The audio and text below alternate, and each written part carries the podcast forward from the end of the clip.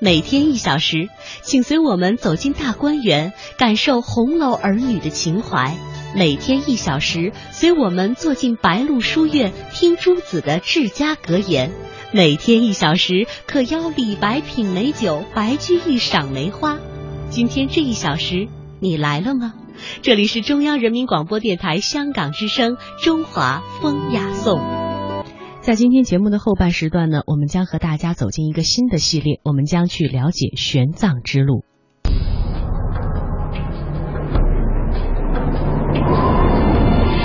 提起唐僧，可能很多人都会想到小说《西游记》里骑着白龙马的那位和尚。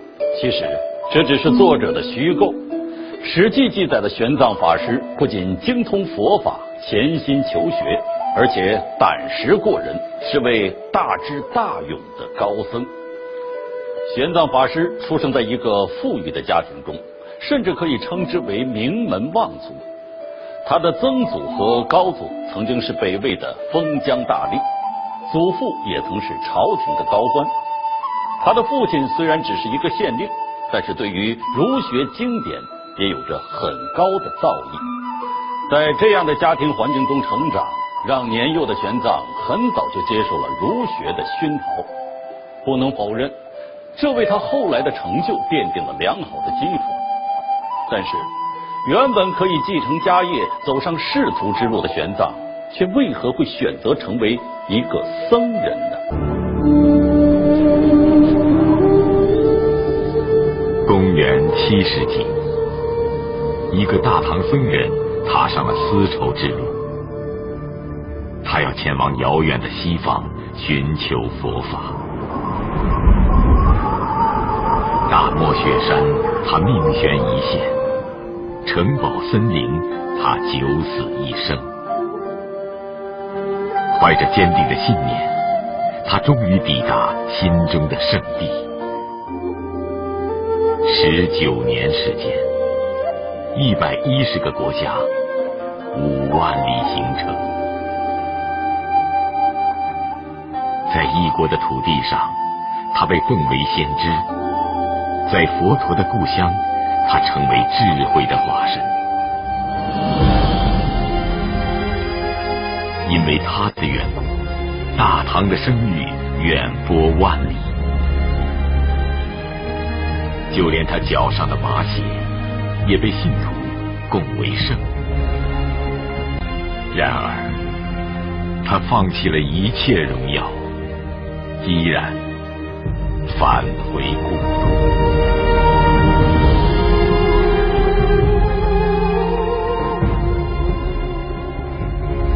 他翻译的佛经达到了四十七部，一千三百三十五卷。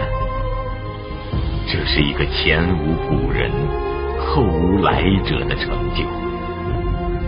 他离世的时候，大唐的皇帝悲痛不已。百万人哭诉。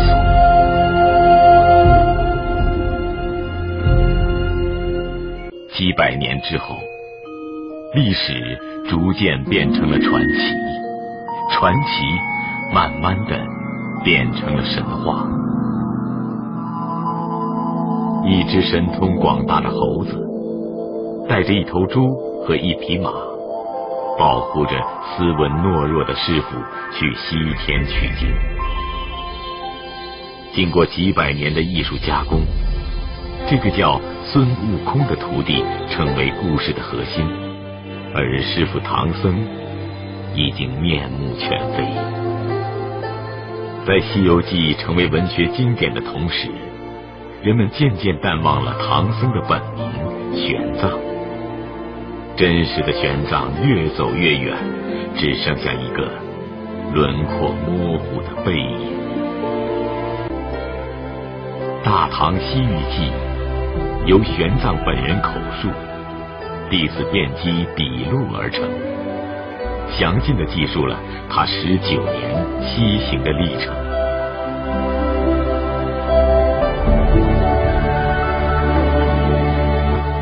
《三藏法师传》由玄奘的弟子慧立和燕从撰写，真实的讲述了玄奘的一生。在一千三百年之后，让我们根据这两本著作，穿越时间的迷雾，从神话回到真实，从唐僧回到玄奘。六百二十七年的秋天，大唐的都城长安，一场罕见的霜灾突然降临，严寒。冻死了关中地区所有的庄稼，大面积的饥荒就在眼前。刚刚立国九年的大唐措手不及，只能打开城门放任灾民逃难。在扶老携幼的百姓中间，行走着一个僧人。这个僧人就是玄奘。那一年。他二十八岁，与寻找食物的难民不同，玄奘离开长安不是逃荒，而是为了实现根植于心中多年的一个梦想。他的目的地在遥远的西方，兵荒马乱，盗匪横行，西去之路危险重重。玄奘明白。他很有可能再也无法返回大唐。公元六百年，隋帝国创建二十年，在都城长安以东的洛州附近，一个婴儿悄然诞生了。洛州是今天的洛阳，玄奘就出生在距离洛阳三十多公里的。陈河村，玄奘，俗姓陈。《大唐三藏法师传》记载，陈氏家族曾经显赫一时。玄奘的高祖和曾祖做过北魏的太守，是名副其实的封疆大吏。祖父因为品学兼优。而出任国子博士，同样是朝廷的高级官员。父亲陈慧，尽管只是隋帝国一个普通的县令，但对儒家经典颇有研究。在这样的名门世家，幼年的玄奘接受了良好的儒学熏陶。然而童年的快乐转瞬即逝。玄奘五岁的时候，母亲去世；十岁的时候，辞官隐居的父亲又撒手人寰。显贵一时的陈家遭遇巨大的变故。关于玄奘的传记，大都提及玄奘早熟，或许童年的不幸使年幼的玄奘过早感受到了人生的无常。父亲去世之后，无依无靠的玄奘跟随兄长来到洛阳的一座佛寺，从此踏入佛门。洛阳是中国重要的佛教中心，那里的白马寺更是被誉为佛教在中国的祖庭。经历了家庭巨大变故的玄奘，就在这里出家，成为了一个僧人。据说，在当时的洛阳，由于玄奘良好的儒学根底和对佛法的独到见解，年轻的他在洛阳城里就已经颇具知名度。可是，纵然玄奘研究了多年佛法，却始终有一些对于佛法的疑惑困扰着他。佛的本性到底是什么？凡人最终能否成佛？这些疑惑促使着他孜孜不倦地研究各种佛教典籍，寻访了几乎所有的高僧大德，企图彻底读懂佛法。然而，困惑并没有就此解决，反而使玄奘愈加的迷茫起来。而此时，一位印度僧人的出现，却改变了玄奘的想法。这个僧人究竟是谁？他又会给玄奘的一生？带来什么影响呢？佛教起源于印度，公元前六世纪，释迦牟尼在印度创立了佛教。大约六百多年后，佛教开始向东传入中国。公元六十七年，两位印度僧人用白马拖着佛经和佛像抵达中国。汉帝国修建了一座专门的寺院，供印度高僧翻译佛经。为表彰白马驮经立功，寺院被命名为白马寺。白马寺就在洛阳，它是中国第一所官办寺院，被尊为佛教在中国的祖庭。自佛教东传以来。洛阳一直就是重要的佛教中心。年幼的玄奘因为家庭变故，不得不投靠佛门。但是，这个早熟的孩子发现，洛阳的寺院生活非常适合自己的天性。公元六百一十二年，隋帝国选拔僧人。这是一次由皇帝亲自发动的宗教活动，考试很严格，只有那些禀赋超凡的人才能被录取。但是，十三岁的玄奘以非同一般的聪慧打动了主考官，最终被破格剃度。当玄奘成为一名僧人的时候，佛教已传入中国近六百年。寺院林立，僧侣如织。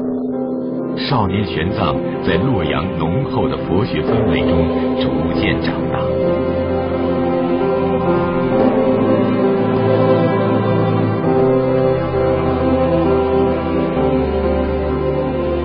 由于良好的儒学根底，仅仅五六年时间，他的才华就传遍了整个洛阳。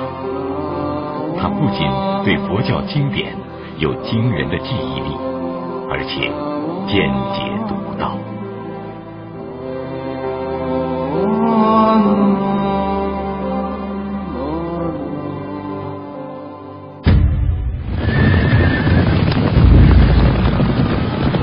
公元六百一十八年，隋帝国爆发了大规模的战争。当战火燃烧到洛阳的时候，玄奘来到了都城长安。此时的长安刚刚更换了主人，隋帝国灭亡，大唐初建，战争还没有结束，长安的寺院破败不堪。痴迷于佛法的玄奘选择了南下，从此开始了长达七年的游学，无忌踏遍了大半个中国。他孜孜不倦地研究各种佛教典籍，访问了几乎所有的高僧大德，试图彻底读懂佛法。如饥似渴的学习，使玄奘声名鹊起，被誉为佛门的千里之驹。然而，疑惑开始困扰玄奘：佛的本性是什么？凡人最终能否成佛？佛教典籍中没有确切的答案，也没有一个高僧的解释令玄奘信服。对于一个僧人而言，这是一种根源于灵魂深处的迷惘。玄奘明白，他将用一生的时间去解开心中的迷惘。去寻求生命的意义。公元六百二十五年，玄奘结束了游学生涯，第二次来到大唐的都城长安。此时，历尽磨难的长安秩序已经恢复，大唐帝国在李氏家族的统治下开始崛起。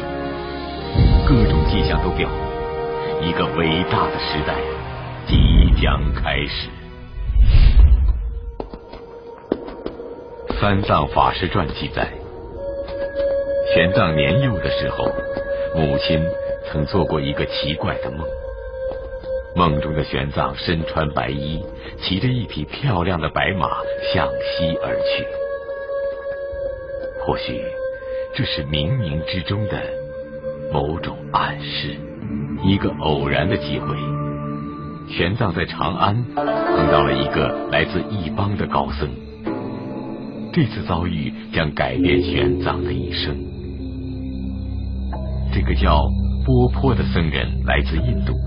他正在长安讲经说法，心事重重的玄奘从波坡身上迅速体悟到印度佛学的智慧，感受到佛学发源地的魅力。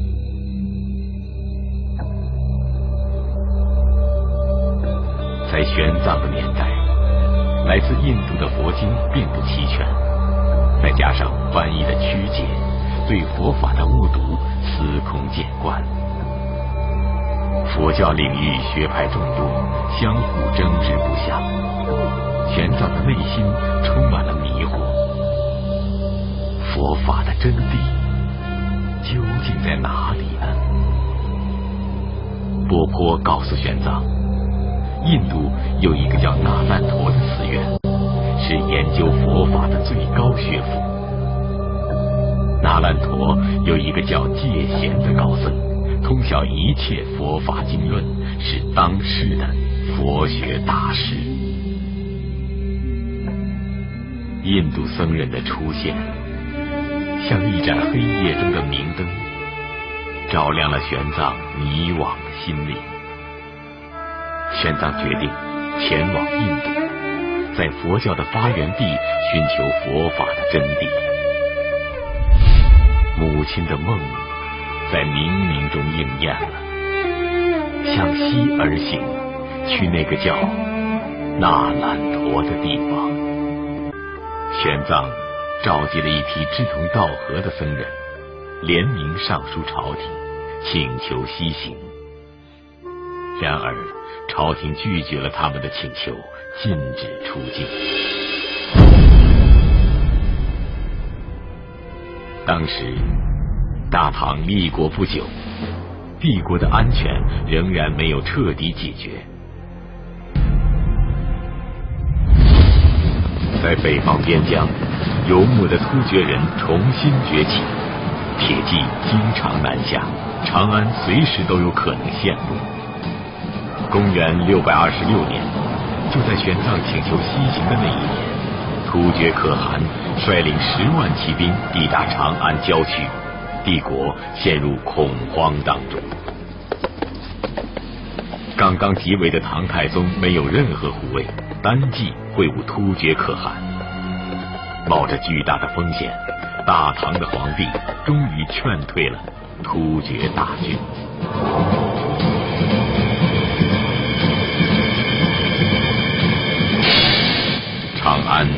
暂时又恢复了安宁，但是。大唐和突厥人的较量才刚刚开始，唐太宗在等待决战的时机。为了准备与突厥人的战争，帝国实行禁边政策，严禁大唐的百姓外出。玄奘的西行计划就这样被官方否决，结伴同行的人都退缩了，但是玄奘没有放弃。他一边学习古印度文，一边等待着离开长安的机会。第二年秋天，机会终于降临。为了应付霜灾造成的饥荒，官方允许长安的百姓外出。对于玄奘，这是离开长安最好的时机。公元六百二十七年。唐太宗李世民统治大唐的第一年，二十八岁的玄奘离开了长安。玄奘离开了长安之后，只能一路向西行走，才能到达他最终的目的地印度。小说《西游记》当中西天取经的故事，就是来源于此。与小说中的经历相似的是，玄奘的这次西行注定是充满艰难险阻的。如何越过大唐的边境，这是玄奘目前面临的最大难题。当玄奘停留在戒备森严的大唐边境城市凉州，也就是今天甘肃的武威市时，有个密探向当局告发了玄奘西行的意图。凉州的最高长官立刻勒令玄奘返回长安。这场刚刚开始的西行似乎就面临着结束。那么，玄奘的西行之路就要这么停下了吗？他究竟该如何应对这突如其来的变故呢？古代，中国人去印度有两条路可以选择：一条海路，一条陆路。海路在当时还不发达，大多数人只能走陆路，从长安出发，一路往西，经过西域和中亚，才能抵达印度。公元前二世纪，汉帝国的使节张骞用了十三年时间，第一次穿越这条横贯欧亚大陆的通道。由于丝绸是这条通道上最著名的商品，这条通道被后人誉为“丝绸之路”。自张骞以来，丝绸之路一直就是东西方之间最重要的联系纽带。在张骞之后将近八百年，西行的玄奘踏上了丝绸之路。风餐露宿一个月之后，玄奘抵达河西走廊的门户凉州。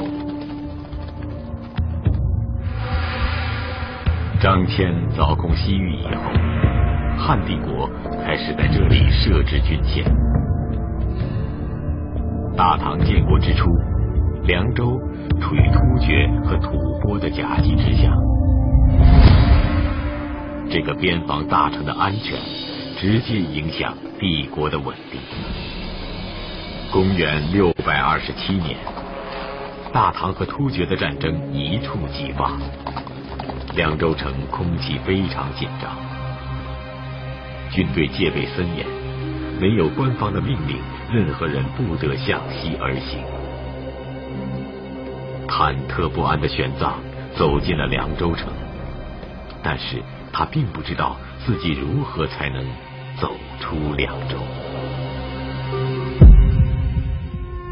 凉州就是今天甘肃省的武威市。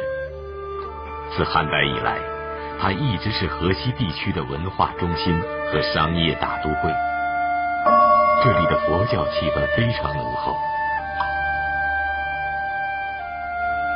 玄奘决定设立道场，一边讲经，一边等待机会。玄奘在长安时已经拥有很高的威望，前来听讲的人除了僧侣，还有为数众多的百姓。在丝绸之路上，像玄奘这样的高僧地位备受尊崇，大众视其为精神导师。每次散会之时。信徒们都会布施大量的珍宝财物，玄奘留下其中的一部分作为旅费，其余的全部捐献给了凉州的寺院。《三藏法师传》记载，玄奘在凉州停留了一个多月，严峻的考验不期而至。讲经期间，密探向当局告发了玄奘西行的意图。凉州的最高长官勒令玄奘立刻返回长安。西行刚刚开始，似乎就面临着结束。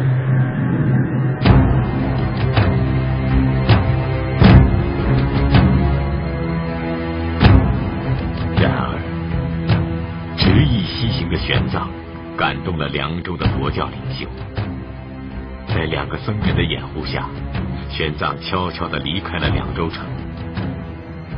在一个实行军管的城市，这其实是一次非常冒险的行动。